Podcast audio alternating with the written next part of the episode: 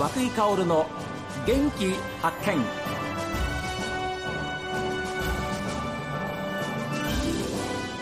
おはようございます。和井薫です。和久井薫の元気発見。一日の始まりは私が発見した北海道の元気な人と出会っていただきます。さあ今週はですね積丹町でミニトマトやほうれん草の栽培をはじめ通年型の農業としていちごの栽培もスタートさせたという三国園芸の福島明さんにお話を伺っています。こちらのほうれん草はですもんミシュランかなんかのあ先日なんかお墨付きというかね。先日はいたまたまご縁いただいて三つ星のレストラン様にちょっと使っていただく機会があって。どういう反応でした？ちょっとねあのシェフの方とかとは、まあ、直接お話はしてないんですけども、まあ、最初サンプルを送って送らせていただいてその後定期的にまあご注文いただけたのでおまあ悪くはなかったのかなと思ってます。いやいやだんだんだんだんそういう、ね、こう拡大していく環境にあるのは嬉しいですね。そうですね、まあ、ミニトマトなんかはもう全部農協に販売任してうん。やってるんですけど、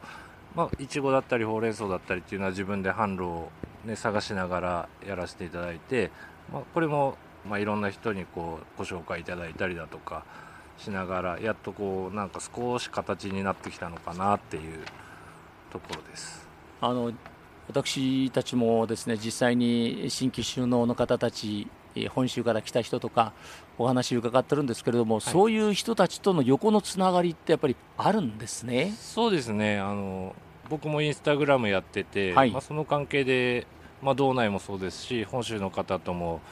やり取りしたり、まあ、実際にここまでお会いしに来てくれた方も何名もいらっしゃいますし、ね。すごい刺激と勉強にもなって、うん、有効に活用してます、仕事も順調に来てる中で、はい、農業法人にされたそうですね。去年のうんと4月ですね。だからちょうど今約1年ですね。もうちょっとで。ああ、そそれはやっぱり法人っていうのはまた違う意味合いがあるんでしょ？そうですね。あのどうしてもやっぱり個人でやってると社会保険だとか年金だとか、まあ、そういう部分で、まあ、彼らの負担がちょっと大きいのでなんとか法人にして、まあ、半分会社負担にしてあげるだけでもだいぶ違いますし、まあ、こうやっていろいろやるにあたってもこれからやっぱり法人としての方が有利な部分も多いのでっていうことでちょうどいいタイミングだったのかなとは思います。素晴らしいそのいちごハウスの中にいてこれは？例えば幅はどのくらいですか？幅は、えー、とこれ1頭で12.6メーター幅12.6メートル。で長い向こうまでは奥行きが50メーターですね、50メーター。はい、で高さは？高さが一番高いところで7メーターだって聞いてますね。でビニールハウスとは言いましても立派な鉄骨というかね柱がきちんとなってるんですけれども相当かかりましたでしょ？そうですね。どうしても雪が多い地域なので、はい。補強がかなり入ってるのでえだでも僕ちょうどあの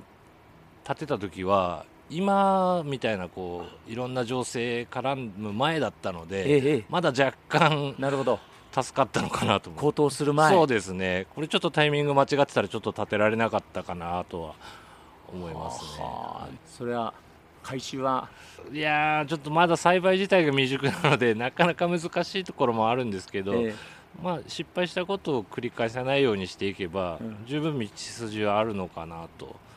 ちょっとした手応えは少しずつですけど、感じてます。それは経営者にとってみれば、はい一番大事なその見間違いないその先をきちんと見るっていうことが大事ですもんね。そうですね、うはい、ん。なかなか1年目からうまくいくってことはないと思うので、はい。まあ、苦労しながらですけど、まあ、なんとか乗り越えてやっていきたいなと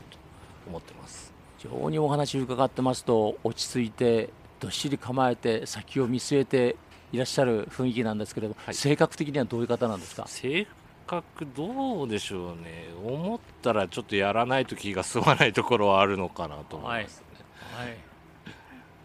学生時代は何かやってらっしゃったんですか？学生時代はずっと野球やってましたね。石狩で？石狩ではいそうですね。おポジションは、えっとショートですね、はああ一番やっぱり取って守って投げてね一番要ですもんね、そうですね、うんはい、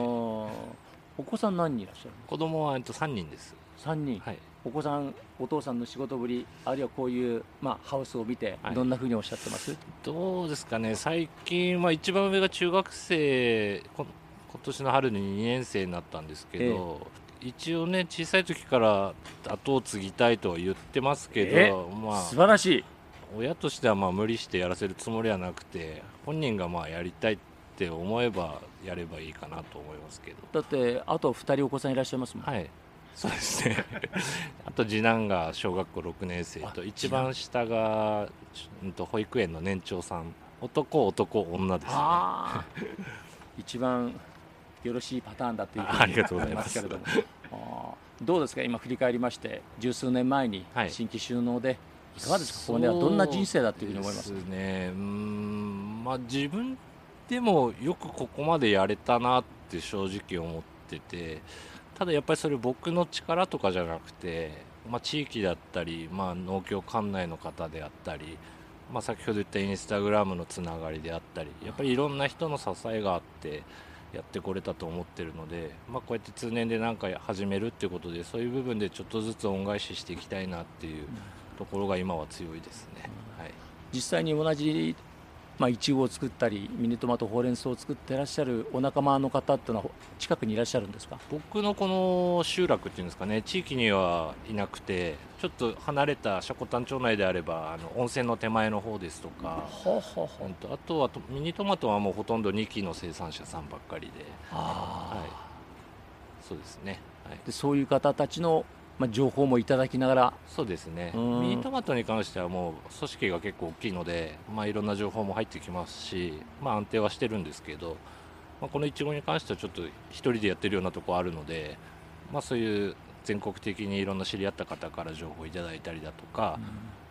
本当販売先から情報を下ろしてもらったりだとかしながら勉強しながらやってますということは栽培で一番ご苦労されるのはいちごの方ですか？そうですあねー。やっぱり今までやったどの作物よりも難しいかなとあそうます。はい。一番ご苦労されるところはどんなとこですか？うーんやっぱりまだ経験が浅いので、うん。どういう管理をしたらどういうふうにこう動くっていうのか生育するっていうのが読めなくて結構かなり環境に左右されるし、うん、難しいですね。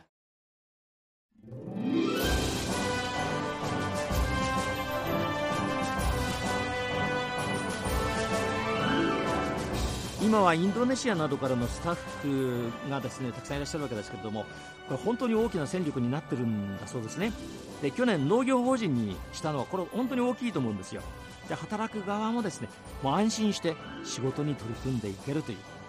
いいですね。さあメールはこちら。元気アットマーク STV.jp genki アットマーク STV.jp ファックスは0112027290おはがきの方は郵便番号 060-8705STB ラジオ和久井薫の元気発見までです。